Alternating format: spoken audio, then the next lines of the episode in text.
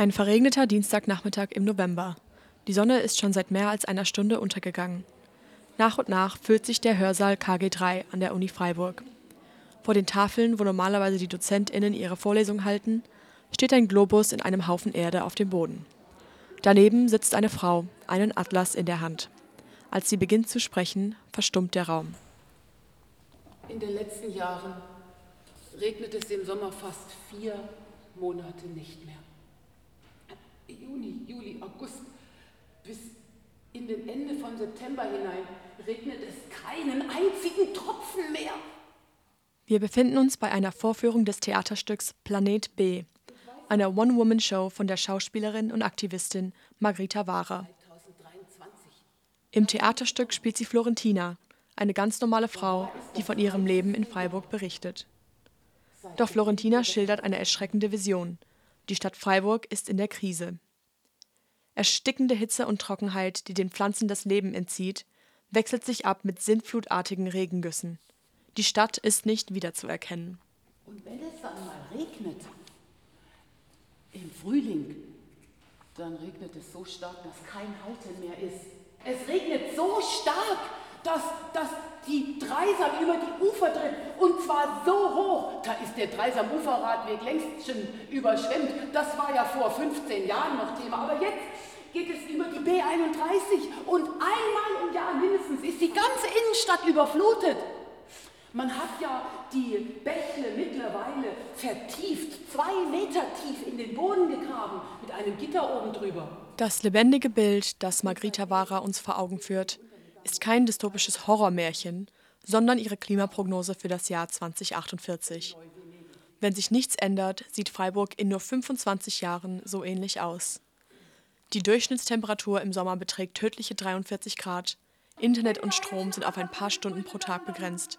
Wilde Tiere kommen in die Innenstadt, um Futter zu suchen, weil die Natur in der Umgebung nichts mehr bietet. Florentina will entfliehen, doch weltweit gibt es fast keinen sicheren Ort. Ja, aber wo soll ich denn dann hin? Hä?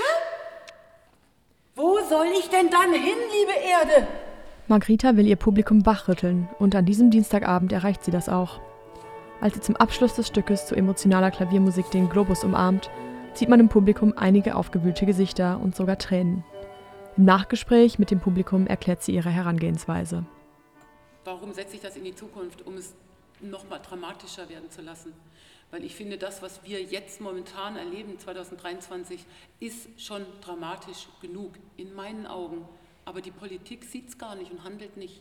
Klar, das Theaterstück hat jetzt kein Happy End, es hinterlässt niemanden in Feierlaune, sondern die Stimmung ist schwer und nachdenklich. Doch bei einem Thema, das so katastrophale Ausmaße hat wie die Klimakrise, sind diese Gefühle angemessen und sogar hilfreich. Gefühle können nämlich zum Handeln animieren. Ich habe jetzt zum zweiten Mal gesehen, nehme ich immer mit eigentlich, dass es total wichtig ist, die Emotionen auch an sich rankommen zu lassen und sich vielleicht mal mit den Menschen, die schon in MAPA-Regionen, also in den Regionen, wo Most Affected Areas and People irgendwie von der Klimakrise schon so betroffen sind, mit denen sich nochmal emotional auch zu verbinden und darin auch nochmal neue Kraft für den Aktivismus zu schöpfen.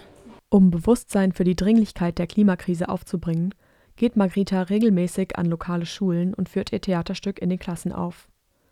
Zu den SchülerInnen ist der Zugang mit dem Thema Klima schwieriger als zum Publikum im Unihörsaal. Also wenn ich in Schulklassen spiele, dann sind das meistens achte und neunte Klasse. Und die können ganz oft nicht so viel damit anfangen, weil die, die wollen sich noch entwickeln, die wollen hinaus in die Welt. Und das ist das, was vorgelebt wird. Das ist Wachstum, das ist Konsum, das ist ähm, Reisen wollen. Systemwandel, nicht Klimawandel. Auch eben im Theaterstück hat Margrita als Florentina diese Worte auf einem Schild in die Höhe gehalten. Wenn Schulkinder in einem System aufwachsen, in dem unendliches Wachstum das Ideal ist, kann man ihnen kaum vorwerfen, neue Klamotten zu wollen oder von einer Weltreise zu träumen. Es ist auch das System, das geändert werden muss. Und Klimabildung ist dazu vielleicht ein erster Schritt.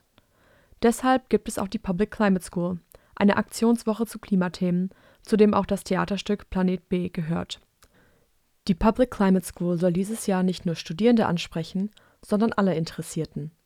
Lena von den Students for Future die die Public Climate School organisieren, erklärt, was es damit auf sich hat. Die Public Climate School ist eine deutschlandweite Woche, die zweimal im Jahr stattfindet, einmal im Mai und einmal eben im November. Und da geht es darum, Klimabildung rauszutragen. Und ähm, das kann jetzt raus aus irgendwelchen Studiengängen sein, in denen sowieso Klimabildung gemacht wird, in auch andere Studiengänge. Dieses Mal haben wir uns aktiv dafür entschieden, dass wir es nicht nur raus an andere Studierende tragen wollen, sondern vor allem auch mal noch woanders flyern wollen. Nicht nur an den Mensen von der Uni, sondern auch mal in die Stadt rauszugehen, auf dem Markt zu flyern. Und wir hoffen dadurch, dass wir vielleicht auch so ein durchmischteres Publikum, was gerade auch Generationen angeht, zu bekommen. Und gleichzeitig aber auch haben wir einen englischen Vortrag, dass wir auch die Internationals ein bisschen mit ansprechen können. Die Public Climate School hat diese Woche mit sieben verschiedenen Veranstaltungen rund um das Thema Klima stattgefunden. Wer Lust hat, dabei zu sein, kann sich auf die nächste Runde im Mai freuen. Die Students for Future in Freiburg findet ihr unter studentsforfuture-freiburg.de oder auf Insta unter Students for Future Freiburg.